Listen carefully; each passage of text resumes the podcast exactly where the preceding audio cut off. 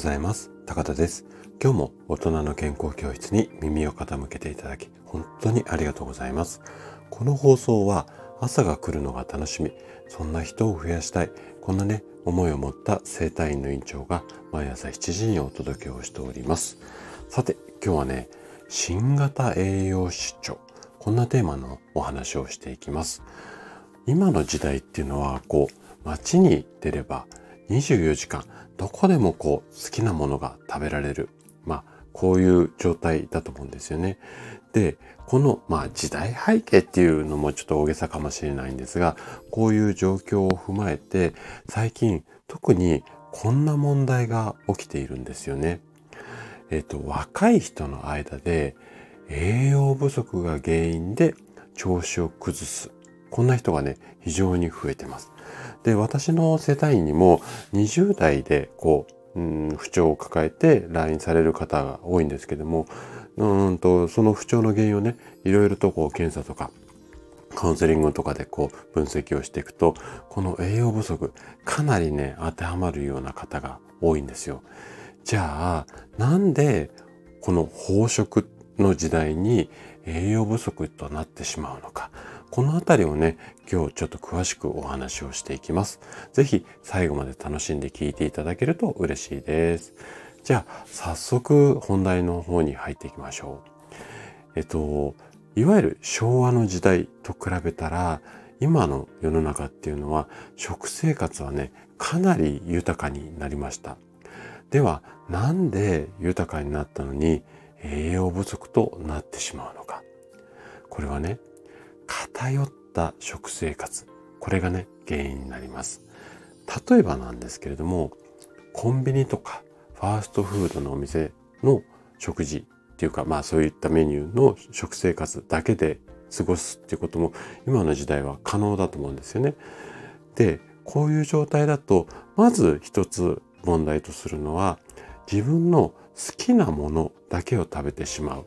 これはあの問題点としてあるんですよ。で、この辺はイメージ皆さん湧くとは思うんですが、あとは仮にバランスよくコンビニなんかでも、えっ、ー、と、考えながらこう買い物をしてたとしても、糖質と脂質、この二つをね、取りすぎる傾向があるんです。今の食生活っていうのは。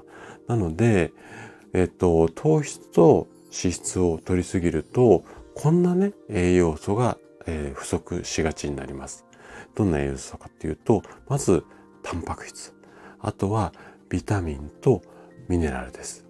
で、この3つが不足して、糖質と脂質が多い。こういうこう栄養バランスだと、カロリーを取っているのに栄養不足。こんな状態になってしまうんですよね。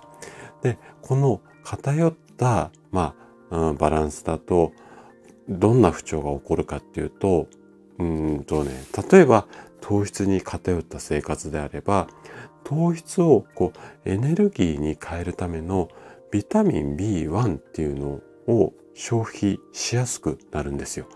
そうするとビタミン B1 が体の中で不足しがちになるので、そうすると糖質からエネルギーが作れなくなってしまうんですね。